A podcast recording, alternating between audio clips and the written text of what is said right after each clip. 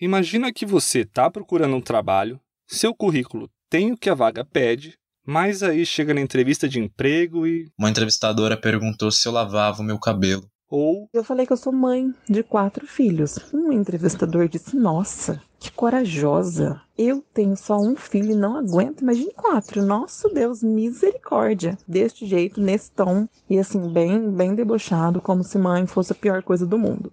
Bizarro, né? O que fazer numa hora dessas? Como lidar com os preconceitos do recrutador? Esse é o podcast Minha Vaga, Minhas Regras, uma produção da Folha com o LinkedIn.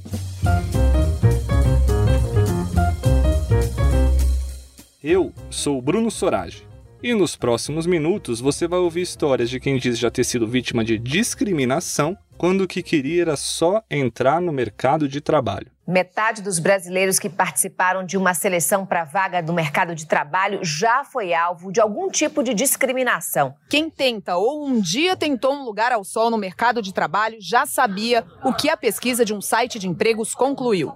Os principais motivos do preconceito: a idade, o local onde moram, raça e o estilo. O Matheus Fernandes, de 21 anos, entra nessa estatística.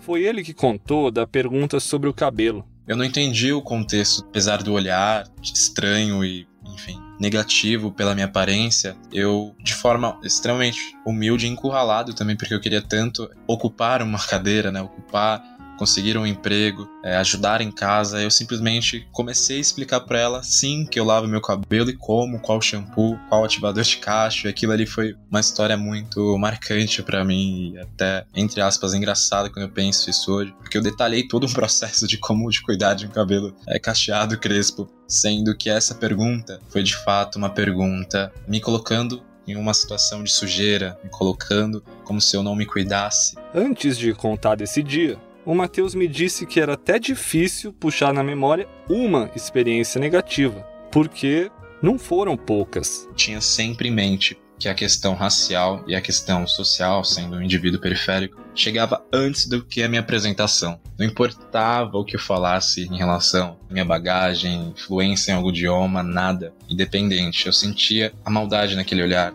Eu sentia a forma que as pessoas analisavam meu cabelo, meu vestimento, é, a forma que eu falava, a questão social. Isso me doía muito, porque eu acho que foi uma das primeiras vezes onde eu entrava em um espaço e eu não queria ser aquela pessoa. Eu queria ter uma outra narrativa, eu queria ter o mesmo privilégio daquela pessoa que estava me entrevistando para que ela gostasse mais de mim. A repetição disso fez com que o Matheus começasse a se envergonhar da própria identidade. E é até doloroso pensar, mas inúmeras vezes eu menti inúmeras vezes eu omiti quem eu era. E isso é muito doloroso, né? Esse processo de embranquecimento, esse processo de invalidar suas próprias conquistas, a sua origem, para agradar o olhar do outro.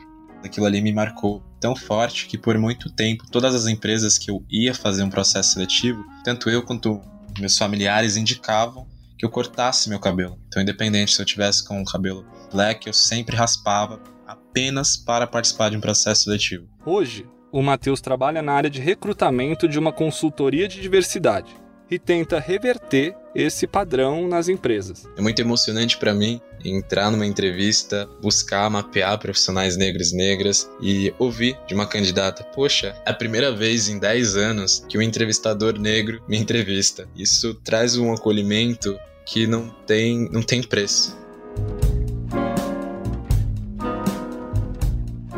A Josie Lambert tem 29 anos e é uma mulher negra. Foi ela que contou no começo do episódio do entrevistador que ficou chocado por ela ser mãe de quatro filhos. A Josie trabalha com gestão de pessoas. Ela tem mais de 10 anos de carreira.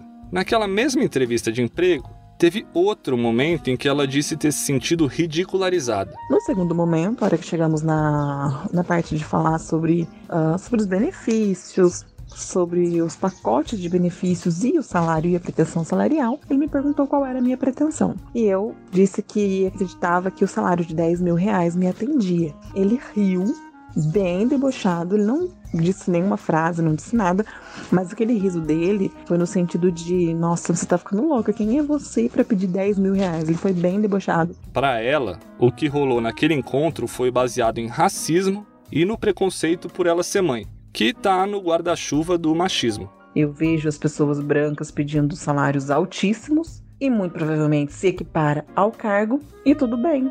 Né? Quando a remuneração não é possível, há uma conversa e não um deboche. Que a gente sabe que mulheres negras, em sua grande maioria no Brasil, têm salários baixos e algumas vivem, a grande maioria na verdade, né, vive em situação de vulnerabilidade. E não por isso nós não temos condições, capacidade de correr atrás. Um estudo lançado no ano passado pelo Centro de Pesquisa em Macroeconomia das Desigualdades da Universidade de São Paulo, o MADUSP, mostra que a renda média mensal das mulheres negras brasileiras é de R$ 1.691,45. Segundo o Instituto Brasileiro de Geografia e Estatística, o IBGE, a renda média dos trabalhadores brasileiros era de R$ 2.449 por mês em outubro do ano passado. A pesquisa do MAD-USP ainda mostra que os homens brancos no 1% do topo da pirâmide social do país ganham por mês cerca de R$ 114.944,50. Ou seja, segundo o levantamento, os 705 mil homens brancos que fazem parte do 1% mais rico do Brasil e representam 0,56% da população adulta têm 15,3% de toda a renda, uma fatia maior do que a de todas as mulheres negras adultas juntas, que somam quase 33 milhões de brasileiras.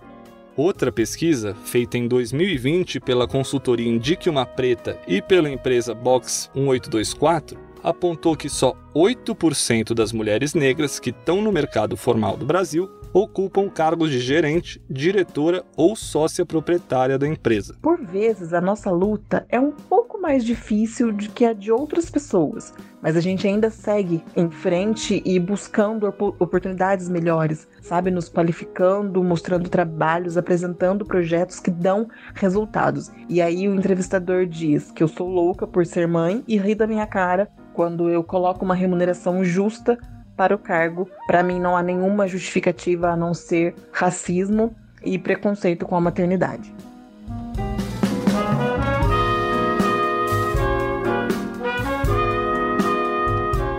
O time Machado é um homem branco. Ele tem 31 anos e trabalha como educador, ensinando e interpretando Libras, a língua brasileira de sinais usada por pessoas surdas. O time diz que sempre teve o currículo elogiado nos processos seletivos que participava. No concurso público que ele fez, passou em quinto lugar. Ele foi servidor por cinco anos, até 2020, mas pediu exoneração e começou a procurar emprego no setor privado de novo. E nesse interim também ter começado a explorar mais esse lado meu, onde eu, eu sinto confortável em usar características e objetos considerados femininos. Ele se define como um homem cis, ou seja, que se identifica com o gênero masculino com que nasceu. Porém, a minha expressão de gênero, ela é fluida, ela é o que a gente chama de não binário ou fluido. Eu gosto de usar anéis, gosto de usar bijuterias, cordão, brincos, que normalmente são atribuídos a, ao feminino, gosto de usar salto, gosto de usar saia. O time passou a usar unhas compridas pintadas e cabelo longo, por vezes com a barba, que ele diz também gostar. Mas, segundo ele, o novo jeito de se expressar não foi bem recebido nas entrevistas. E ele passou a não ser escolhido nos processos seletivos. Algo que anteriormente eu não, não vivenciava. Eu sempre era ou contratado ou um dos contratados. Todos os processos seletivos que eu participei, desde 2010, que foi quando eu entrei na área. Então eu achei, é, achei isso muito, entre muitas aspas, coincidência. Eu tomaram a atitude de começar a ter uma expressão de gênero, ao qual eu me sinto mais confortável, e aí começar a vir negativas em relação em respostas a isso. Ele acabou cortando o cabelo e as unhas para participar de entrevistas recentes, tentando se adequar. Infelizmente, eu tô percebendo que às vezes quando eu estiver no trabalho, talvez eu consiga com o tempo usar uma unha comprida, por exemplo, né? Mas antes de entrar, provavelmente não. Bom, lembra do Matheus? Ele falou um negócio que amarra tudo isso que a gente ouviu. Inúmeras pessoas negras, LGBTQI+, com deficiência, mães solos e diferentes gerações estão tendo contato com esses discursos de ódio. Muito importante a gente buscar mecanismos de lutar contra isso, sabe? As empresas têm percebido que a diversidade é algo valioso, que deve ser buscado por elas. É cada vez maior o número de empresas que promovem programas de inclusão étnico-racial de olho na diversidade. Recentemente, duas delas abriram vagas só para trainees negros. A iniciativa reacendeu a discussão sobre racismo e falta de negros em cargos de liderança. Mas ainda está longe do ideal. A gente já falou um pouco sobre esse assunto no quarto episódio do Minha Vaga Minhas Regras. O tema foi por que é importante ter pessoas trans do seu lado no trabalho. Se você ainda não ouviu, depois procura lá no seu tocador para escutar. Ah, e aproveita para já seguir a gente e não perder as novidades. Fato é que, para conseguir vivências, características e pontos de vistas diferentes entre funcionários, também é preciso ter entrevistadores e recrutadores que fujam de um mesmo padrão. Para aprofundar mais no assunto, a gente vai conversar com o Ricardo Sales, sócio fundador da consultoria Mais Diversidade. E quando eu digo a gente, é porque chegou aquela hora, né? A hora em que eu chamo a Cláudia Gasparini, editora no LinkedIn Notícias, e minha chapa, ainda virtual, na Podosfera Brasileira. E aí, Cláudia, o que, que você traz de novidades para os fones dos nossos ouvintes hoje? Fala, Bruno. Gostei do Podosfera Brasileira. Vou anotar essa aqui. Bom, hoje eu trago os resultados de uma enquete que eu publiquei lá no LinkedIn sobre discriminação em processos seletivos, o tema do episódio de hoje. Eu perguntei para os usuários se eles já foram alvo de algum preconceito por parte dos recrutadores. A enquete teve mais de mil votos. 60%, ou seja, a maioria né, dos que participaram, responderam que já sofreram discriminação sim. Mas os resultados mostram uma certa divisão nas reações que essa experiência causou. Como assim? Então, entre os usuários que disseram que sim, já sofreram preconceito, metade disse que continuou no processo seletivo apesar disso. E a outra metade contou que desistiu da vaga mesmo. Wellington Costa, por exemplo, contou que foi alvo de discriminação por ser uma pessoa com deficiência em uma prova para uma vaga de soldador. Ele contou que abandonou o processo depois do que aconteceu e foi buscar uma vaga em uma outra empresa, onde não existe esse preconceito. Além do Wellington, muita gente comentou que viveu em primeira mão ou pelo menos testemunhou discriminação por questões diversas, como gênero, raça, idade, origem ou até o pedigree da faculdade que a pessoa frequentou. O que não faltou foi relato de experiências muito difíceis e de uma luta constante por respeito. Que pena que esse tipo de coisa ainda acontece, né? Pois é. Vamos falar com o Ricardo para ver se ele vê alguma mudança para melhor nesse sentido no mercado de trabalho e perguntar se ele tem dicas do que um candidato deve ou não fazer quando se depara com uma situação de preconceito do recrutador. Vamos nessa? Vamos nessa.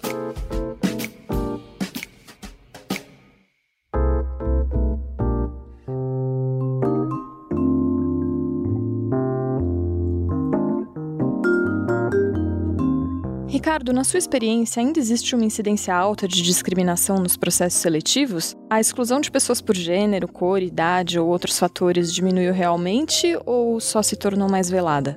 Ainda acontece sim todo tipo de preconceito e de discriminação, Cláudia. O tema diversidade e inclusão, ele entrou na pauta das organizações que atuam no Brasil com mais intensidade, sobretudo nos últimos cinco anos. E aí as empresas passaram a investir um pouco mais em treinamento, qualificação, inclusive das pessoas que fazem atração e seleção, além de políticas de diversidade e inclusão no mundo do trabalho. Mas é um assunto relativamente novo. Então, hoje hoje a gente percebe que há uma conscientização maior sobre a importância de conduzir um processo seletivo de uma forma humanizada e respeitosa, mas deslizes ainda são comuns. E quais são esses deslizes ou que tipo de preconceito ainda são os mais frequentes nos processos seletivos? E quais são os mais difíceis de reconhecer e de assim combater? Acho que vale a gente sempre ter em mente que a organização, ela é um retrato da sociedade. Pensa assim, existem empresas no Brasil, como os grandes bancos ou como os grandes varejistas,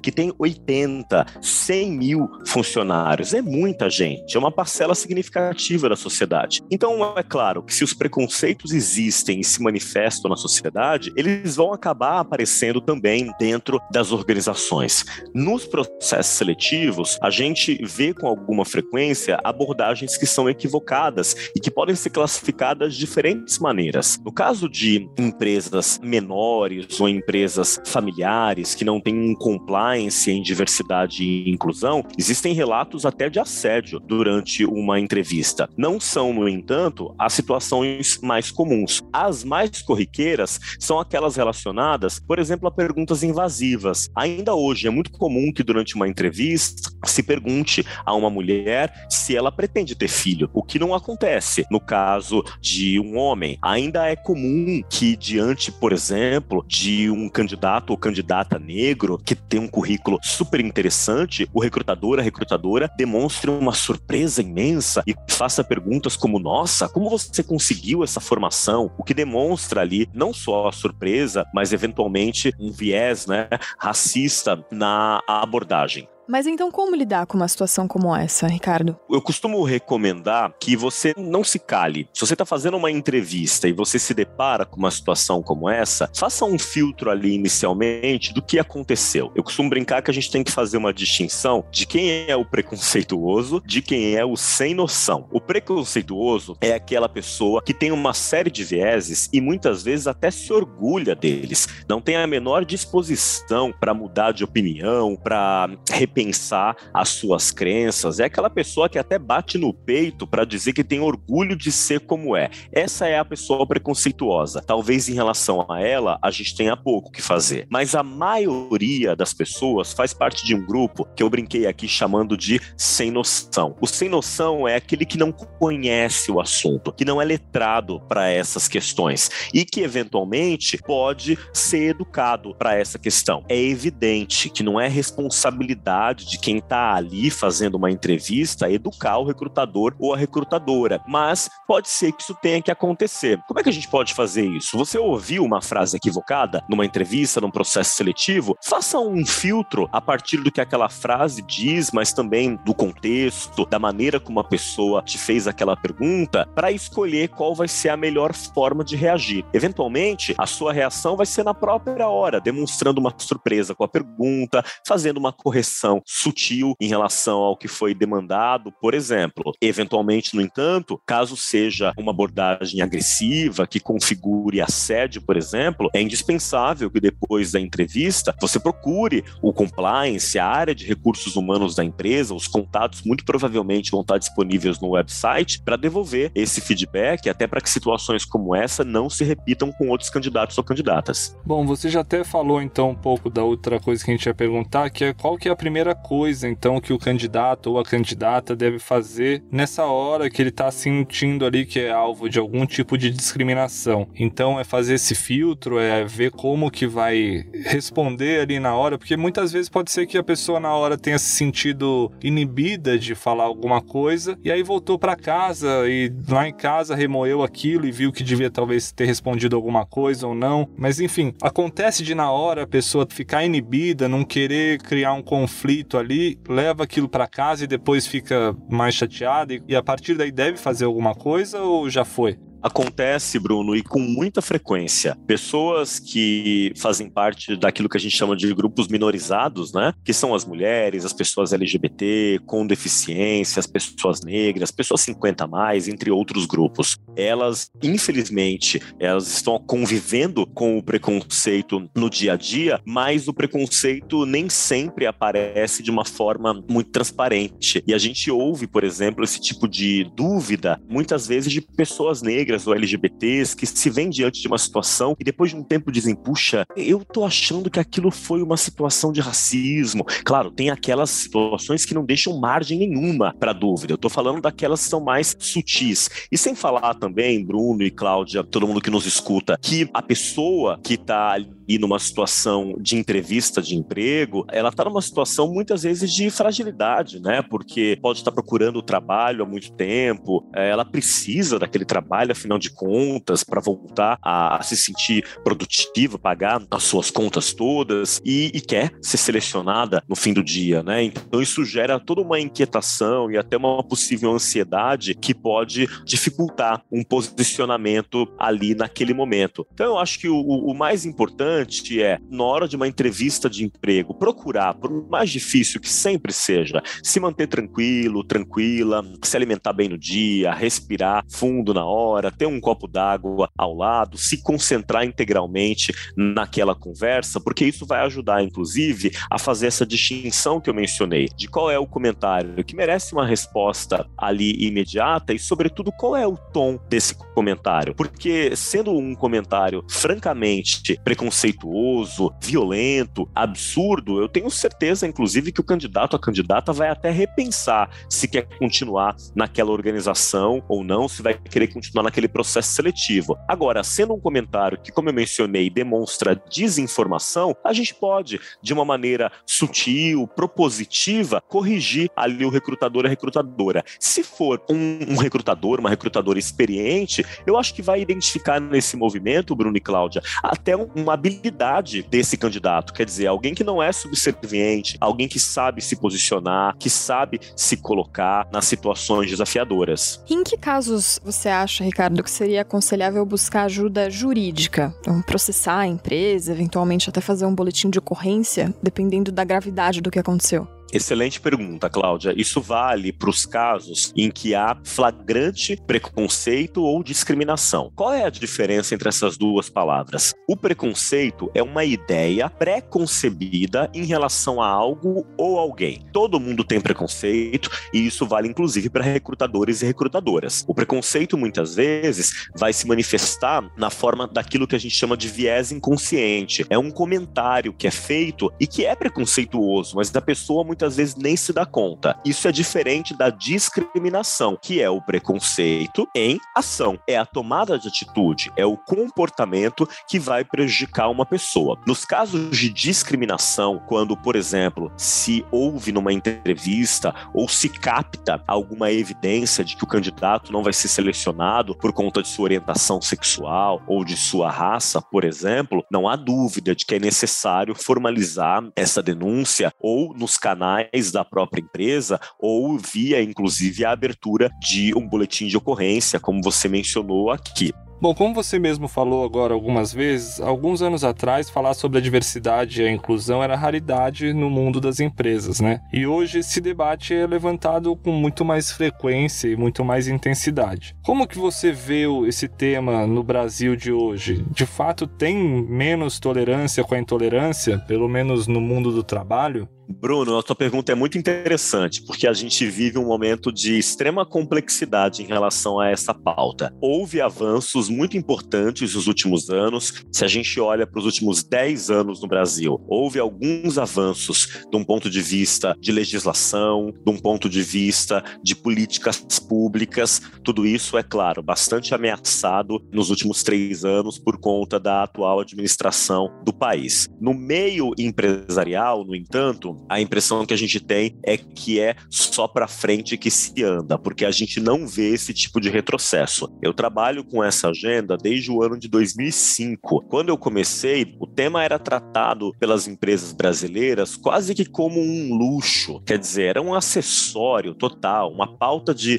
organização norte-americana que está aqui no Brasil reproduzindo o que é feito lá fora. E eu pude testemunhar nos últimos 17 anos o avanço dessa agenda agenda momento a momento. O que, que norteia essa evolução? Um é o fato de que nós temos hoje uma sociedade mais conectada, graças aí às ferramentas todas de comunicação, uma sociedade que demanda mais transparência das empresas. Outro que a gente tem no mercado, Bruno e Cláudia, novas gerações que têm um olhar mais crítico em relação a essa pauta, valia já para os millennials, que é essa geração que tem aí de 30 até perto dos 40 50 anos, mas vale sobretudo para a novíssima geração Z, que tem a partir dos 20 anos de idade e que não cogita trabalhar numa empresa que não respeita a diversidade e não valoriza a inclusão. E tem a ver também com uma agenda de competitividade. Existem inúmeras pesquisas que mostram que diversidade e inclusão são atributos que vão levar uma empresa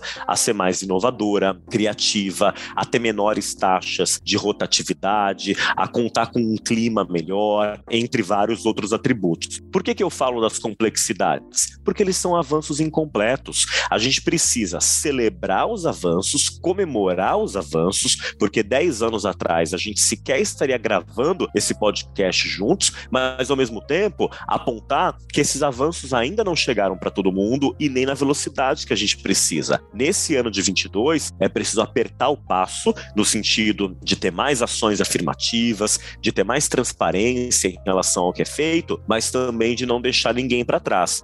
Quais são os seus conselhos para a candidata ou para o candidato que tem passado por essas situações de preconceito não desanimar nessa busca por uma oportunidade legal? Primeiro passo que eu diria é procure empresas que demonstram preocupação com a agenda de diversidade e inclusão. E aqui é um ponto importante: não existe empresa perfeita. Isso é ilusão toda empresa vai cometer erro, toda empresa tem o desafio de treinar e treinar e retreinar os seus colaboradores sempre. Mas aquelas empresas que demonstram preocupação com o tema, que são vocais em relação ao assunto, que falam abertamente sobre o tema, elas estão numa posição diferenciada. Porque se você passa por uma situação de preconceito numa entrevista nessas empresas, você pode ali apontar, por exemplo, essa contradição essa incoerência e aí a tendência é que esse processo esteja ajustado. Bom, como é que eu faço para saber quais são essas empresas? Consultando, por exemplo, reportagens, vendo o que essas empresas estão falando nos seus perfis no LinkedIn, como é que a liderança tem aparecido em matérias na mídia e, sobretudo, para mim é uma grande dica, de que compromissos essas empresas são signatárias. Então entra lá no site do Fórum de Empresas e Direitos LGBT, entra no site do Movimento Mulher 360, do Fórum Gerações e Futuro do Trabalho, entre vários outros, e pesquisa quais são as signatárias. Aquelas organizações são as primeiras para as quais você poderia, por exemplo, enviar o seu currículo. O segundo ponto, eu diria que é entender que, sobretudo, que se você faz parte de um desses grupos, que a gente chama de grupos minorizados, como eu mencionei, a organização tem uma expectativa de que você possa ajudá-la a se desenvolver nessa pauta, porque a empresa não é composta por especialistas nessa agenda. A empresa é especialista em vender parafuso, em fabricar carro, em erguer prédio, não é especialista em diversidade. Então ela precisa que as pessoas que ou trabalhem com esse tema ou que fazem parte desses grupos tenham a disposição de ajudar a organização a avançar nessa agenda. Eu me lembro de uma candidata trans que eu entrevistei recentemente, uma candidata incrível e que ela tinha o cuidado de, na entrevista, sempre sinalizar de que forma a presença dela na organização ajudaria o negócio a se desenvolver. E ela conseguia convencer todo mundo, porque, é claro, ela ia conversar com empresas de serviços, empresas que lidavam com uma quantidade imensa de pessoas e pessoas diversas. Então era necessário que ela tivesse lá para conseguir se comunicar com aqueles públicos, para antecipar demandas, para identificar desafios. Use a diferença a seu favor.